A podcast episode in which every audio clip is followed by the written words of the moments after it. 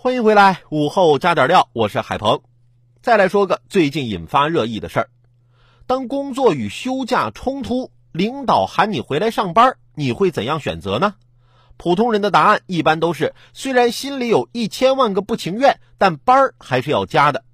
浙江义乌的一位姑娘面对领导“公司大于个人”，把行程取消的要求，一气之下选择辞职，引发网友热议。围观者看待这一状况，心情是复杂的。一方面，不少人认为这个举动很解气，这位姑娘能为自己而活，是干了自己想干而干不了的事儿；但另一方面，也有人认为她太冲动了，甚至有点小题大做。不过，不论是哪种立场，都有意无意忽视了这个现象背后的真问题：一边是早已安排好的旅程，一边是公司强势的加班要求。如果员工不愿意加班，除了一辞了之，还有正常的解决办法吗？客观分析，公司遭遇突发状况，要求员工临时补位，这也不算是什么苛刻要求。问题是，既然是加班，相关的权益保护补偿就应该事先说明。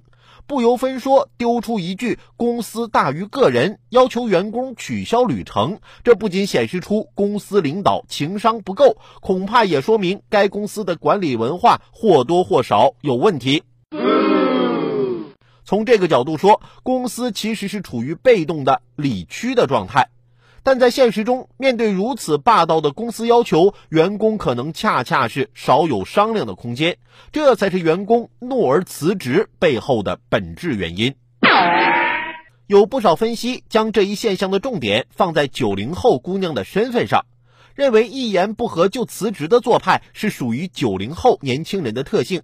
比如他们家庭条件相对较好，不必完全为了生存而工作。所以，对于自感不公平的公司要求，会有更大的反抗能力。在正常语境下，领导直接以公司大于个人的理由来要求员工无条件取消旅程回公司加班，员工本可以理直气壮的维权，或者说与公司找到折中的办法，而无需以单方面的不干了来回应。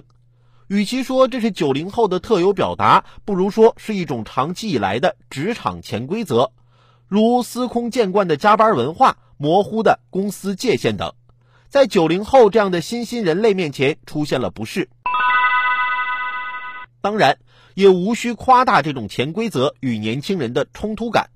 正如网友所言，这和所属年龄段无关，只和是否已婚、是否有车贷、房贷、是否与有娃要养有关。只要未婚有能力的，我觉得都有说这话的硬气。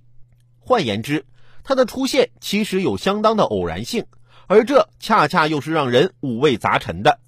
按理说，面对公司方面过度的加班要求，在维护自身合理权益角度，任何员工其实都有权利提出自己的不同意见。可现实中碰到这种情况说不，要么只能是员工主动选择撂挑子，要么是等着被炒鱿鱼。这说明劳资双方的正常权利边界并没有得到足够清晰的法律划分，